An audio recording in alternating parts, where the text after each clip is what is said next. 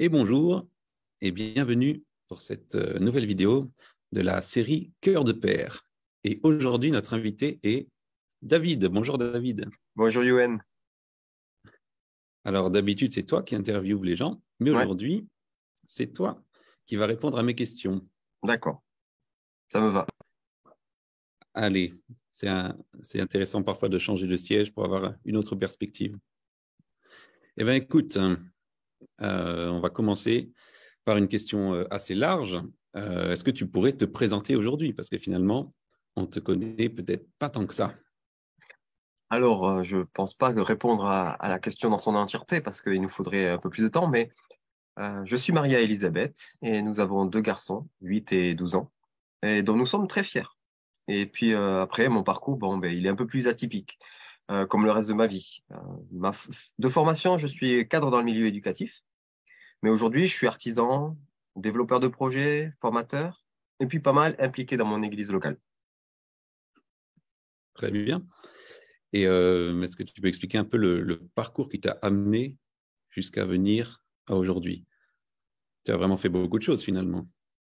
Alors, ce qui, le parcours jusqu'à aujourd'hui, c'est surtout le parcours avec des, des personnes qui m'ont accompagné, alors, je suis né dans, un foyer chrétien. Et puis, euh, mes parents se sont rencontrés dans un camp d'été à Panassac, pour ceux qui connaissent. Pour autant, euh, qui dit foyer chrétien ne euh, veut pas dire foyer parfait. Nos parents, ils nous aimaient, mais leur passé et les difficultés qu'ils traversaient quand nous étions enfants ont fait que j'ai grandi avec un esprit d'orphelin et puis un peu rebelle aussi. Mmh. Mais Dieu a fait grâce et nous a permis de grandir, de guérir et euh, bah aujourd'hui, je garde mon père, malheureusement décédé, euh, cet esprit de service et son cœur généreux. Et puis de ma mère, je garde euh, la créativité et l'amour pour les mots. Mon grand-père et l'un de mes tontons m'ont appris l'humour. au grand dé... Et je retiens de ma grand-mère cette capacité de prière avec ferveur et foi, jusqu'à accomplissement, et puis même au-delà. Et puis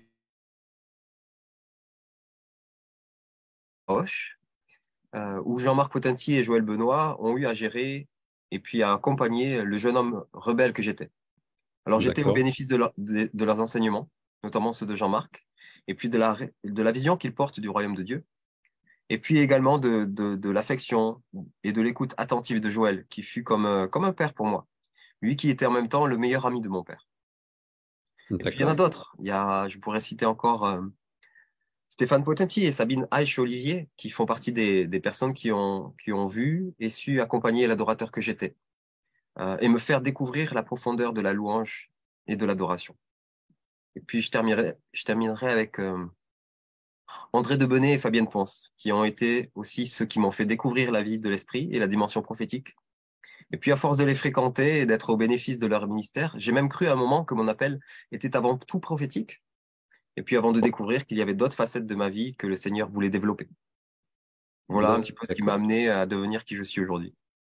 Eh ben, c'est passionnant. Alors, tu as parlé de, toutes ces personnes qui ont été, pour certaines, des pères et des mères pour toi. Est-ce que tu pourrais euh, me parler de ta relation avec ton père naturel? Alors, mon papa, il était, euh, ben, mon papa, il était, euh, était alcoolique. c'est bizarre, c'est la seule chose qui vient, c'est la première chose qui vient. Et pourtant, euh, c'est par, par ça que je devrais commencer. Je devrais commencer par dire que mon père était un, un être euh, profondément aimant. Mmh. Mais son alcoolisme a volé euh, huit ans de notre vie, pour moi en tout cas. De l'âge de mes huit ans jusqu'à mes 16 ans, ben, ces huit ans m'ont été volés par l'alcool.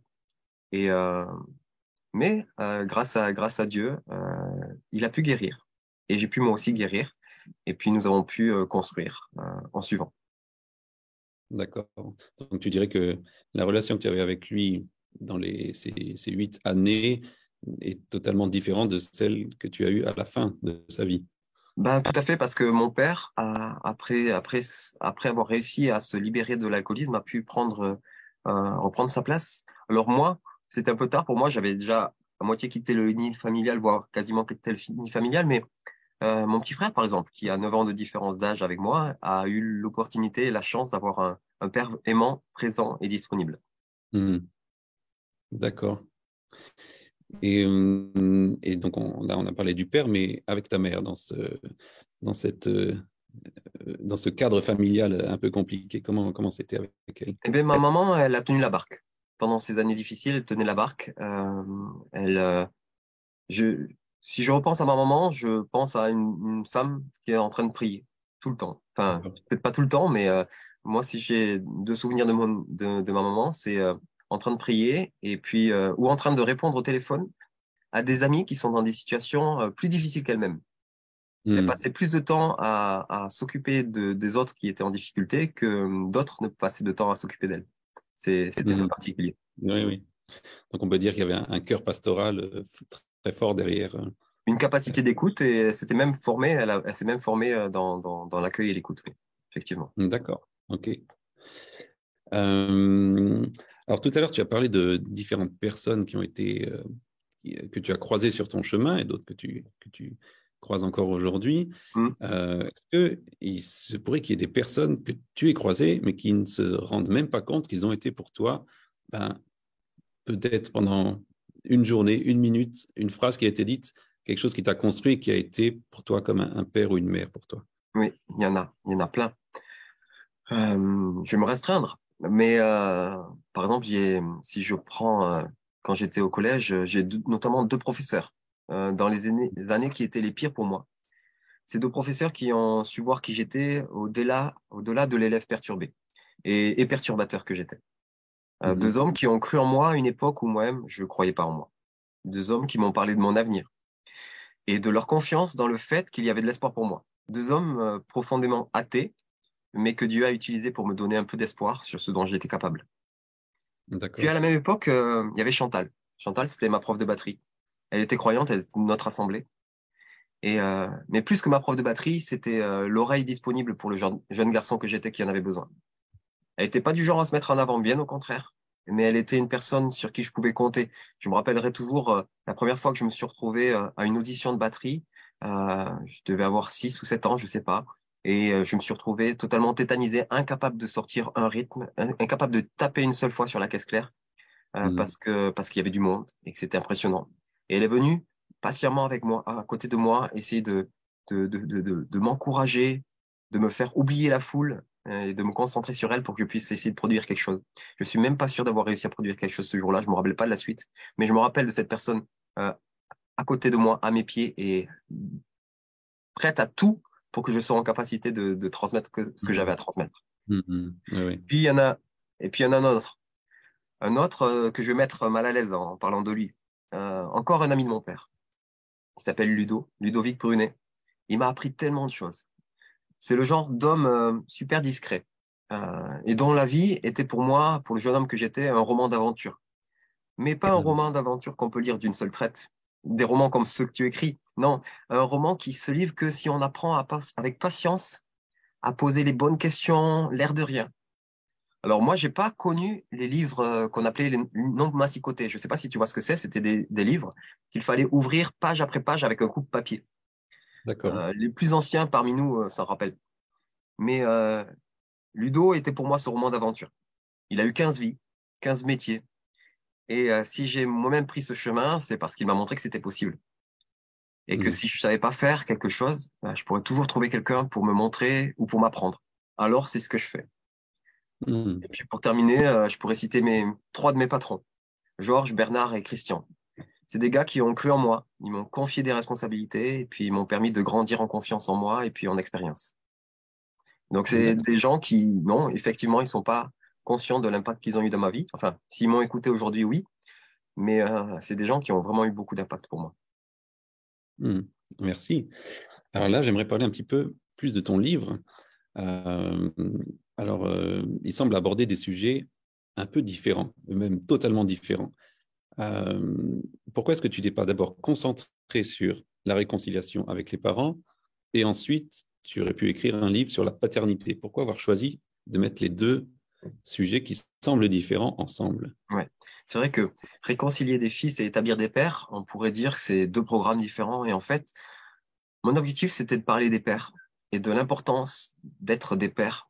Et, euh, mais je crois qu'on ne peut pas pleinement entrer dans son rôle de père si le fils qui est en nous n'est pas réconcilié. Et donc, mhm. il était impossible de parler des pères sans parler de la réconciliation. Si j'avais écrit un livre seulement sur la réconciliation, euh, pour moi, j'aurais fait que la moitié du, chemin. Euh, le but, c'est pas simple, c'est pas seulement de guérir pour nous-mêmes. Le but, c'est d'être guéri et de pouvoir entrer dans les œuvres que le Père a prévues d'avance pour nous. Et donc, de pas juste être des fils et des filles réconciliés, mais être nous-mêmes des, pères et des mères. Donc, il fallait pour ça écrire un seul livre qui parle des deux. pour que la notion de réconciliation soit entière. Donc, tu, tu dirais que pour être un, un bon père, il faut d'abord être un bon fils. Oui, oui, je le crois.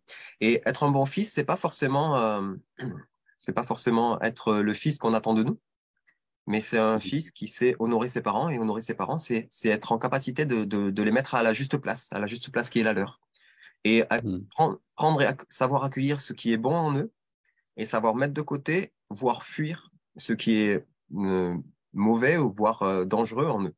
Mmh. Parce que euh, nous n'avons pas tous des, des, des, parents, des parents justes et aimants, malheureusement. Et parfois, savoir honorer ses parents, c'est aussi c'est savoir les pardonner pour, qui, pour ce qu'ils font.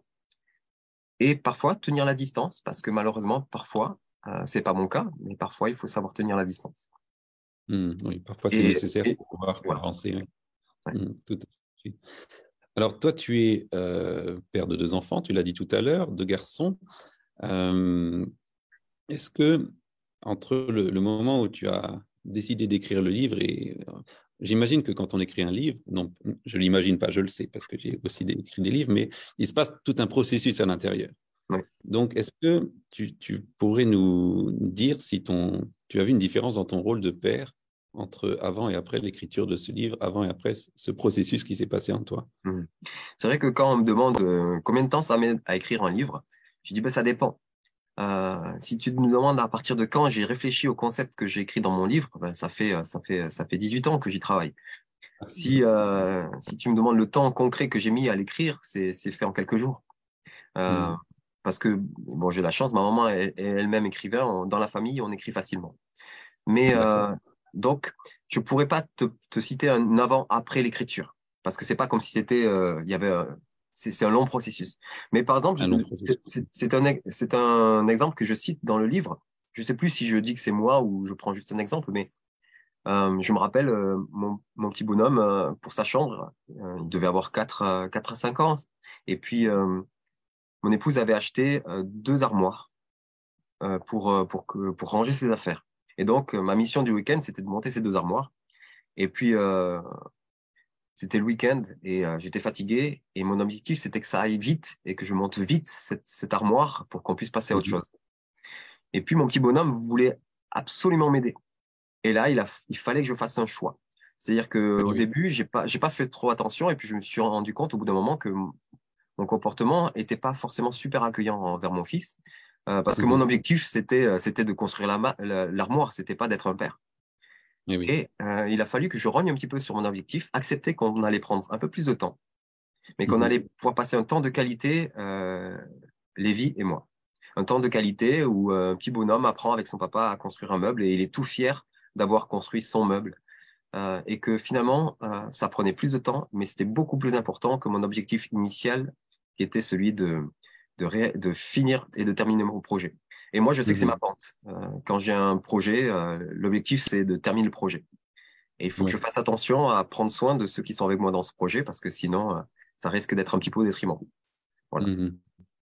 Donc, on pourrait dire qu'un des rôles de père, c'est de, prioriser les, objectifs, l'objectif de, de, relation, de paternité, en le mettant avant peut-être nos objectifs personnels. Oui, et c'est pour ça qu'il euh, il faut que nos, nos, nos, rôles soient clairs pour savoir si dans le rôle qu'on est en train de, de, réaliser, nous sommes dans un rôle de, de, père ou si nous sommes dans un rôle de leader. Parce que le leader mhm. euh, devra euh, faire, devra parfois froisser un peu la susceptibilité des, des, personnes qui l'accompagnent pour que le, le projet arrive à terme ce qu'un père va mhm. éviter de faire. Parce que le père, le père peut, euh, peut mettre, euh, peut euh, faire des retours qui sont, qui, qui comment dire, qui vont remettre en, cause ou en question, qui vont amener la personne en, sur, un, sur une démarche qui va l'amener à se poser des questions et à grandir, euh, parce que l'objectif est de grandir, alors que l'objectif du leader, c'est euh, on va au but. Et on n'a pas le temps de permettre aux autres de grandir dans le cadre du, du projet. Alors là, moi, je vous parle d'un projet euh, très court. par contre, si on a le temps, de, c'est un projet à long terme, on a beaucoup plus le temps de, de remplir les deux rôles en même temps. Mais parfois, il faut choisir l'un ou l'autre. Oui, voilà, suivant les, les, les moments. Sinon, ça sera euh, soit au détriment euh, de, soit, soit, ça sera au détriment de, de l'apprentissage de la personne, soit ça sera au détriment de, du projet. Quand c'est les deux sont conciliables, c'est le mieux, mais parfois il y a des choix à faire et c'est mieux de les faire en étant conscient qu'on les fait. Oui, et quelque part, le, le fait d'investir euh, dans, en tant que père dans son enfant, bah, je pense que ça fait aussi avancer tout le projet également. Tout à fait. Même si au niveau du timing, ça ne se fait pas au même moment, à la fin quand même, euh, on peut euh, finir un projet en laissant les enfants de côté, mhm. ça entre guillemets, ou bien on peut amener les enfants avec nous et, euh, et, le projet mettra un peu plus de temps, mais il ira au bout d'une façon encore plus belle. Si, si j'illustre un petit peu, c'est comme quand j'étais directeur de colo. quand j'étais directeur, sur les week-ends de préparation, il y avait tout le temps pour qu'on discute sur comment on allait réaliser les choses, quels étaient nos objectifs, nos valeurs, etc. Et puis venait le concret du camp. Trois semaines, c'est très court et ça doit y aller. Et là, euh, très régulièrement, eh bien, il fallait que, en tant que responsable, je prenne des décisions. Et donc là, par contre, c'était le leader qui passait en premier. Et, donc, il fallait que je tranche parce qu'on n'avait plus le temps de rentrer dans, des considérations qui demandaient plus de temps et de, discussion. Donc, si, on est sur un projet à long terme, eh bien, le côté paternel où maternelle prend le pas et on accompagne tout, doucement parce qu'on sait que le, projet peut se réaliser et prendre plus de temps. Et puis parfois, le projet, il, peut, il doit être maintenant. Et donc maintenant, il faut qu'on soit efficace. donc on, met entre parenthèses et puis on débriefera après. Il y a des week-ends de débrief pour faire ça. Alors, moi, je, tu, m'as raconté à la fin de, cet été que euh, tu as réussi à mixer entre, entre guillemets euh, à la fois le côté d'être père et la partie de, faire avancer un projet. Euh, j'ai souvenir que tu as eu beaucoup d'invitations pendant cet été. Tu as tourné dans plusieurs euh, rassemblements, plusieurs églises où tu étais invité et ta famille était avec toi. Hmm. Alors, euh, moi, j'aimerais savoir comment toi, tu as vécu cette période et comment eux ont vécu cette, cette période. Alors, là où je m'inscrirai en faux par rapport au début de ton intervention, c'est que tu as dit tu as réussi à. Et en fait, ah. je n'ai rien réussi du tout. Été au bénéfice. Euh, ça change tout, c'est que euh, cet été, euh, on a été amené à aller en famille, oui, effectivement, à être accueillis dans des communautés en Espagne, en Suisse, et à nous et avoir pendant nos vacances des temps où nous étions dans des communautés chrétiennes et où nous n'avons pu prendre du temps avec eux. C'était génial d'être en famille, au service de ces personnes-là, au service de ces assemblées. Euh, et, en même temps, nous étions en vacances. Donc, euh, comme toute famille en vacances, on est allé se baigner, on est allé faire des visites parce qu'on aime faire des visites, on aime la vieille pierre, on est allé dans des musées. Et puis, nous avions des temps euh, de communion fraternelle avec ses amis. Nous avions des temps de, de, réunion, des temps dans la présence de Dieu. Et nous avons servi en famille. quand on en a discuté au retour de nos vacances, nous étions tous d'accord. C'était les meilleures vacances de notre vie. Et euh, peut-être aussi parce que euh, nous n'avions pas séparé qui nous étions. Nous sommes une famille mmh. euh, et en même temps, nous sommes au, service de, de, de l'Église avec un grand E. Enfin, c'est peut-être un peu, un peu, ça manque peut-être un petit peu d'humilité de dire ça, mais en tout cas, partout où on, on, en est, on veut être au service et on le fait en famille parce que, parce que, parce que je crois que c'est ce qu'on est appelé à être et à faire. Donc, euh, donc, donc on, on, le fait quand on se déplace. On est qui on est, en fait, quand on se déplace. Et, euh, et oui, il y a des gens qui ont été touchés de voir une famille qui servait ensemble. C'est un défi parce que euh, vu que c'est puissant et impactant, ben, c'est contesté par l'ennemi de notre âme et l'ennemi de notre famille. Mais, mais on s'accroche et on y croit parce que parce que parce qu'on sait que c'est bon et c'est juste. Hmm. Voilà ce que je pourrais dire sur ces vacances un challenge plus grand, mais qui a des, qui a des, des résultats plus grands aussi. Je le crois.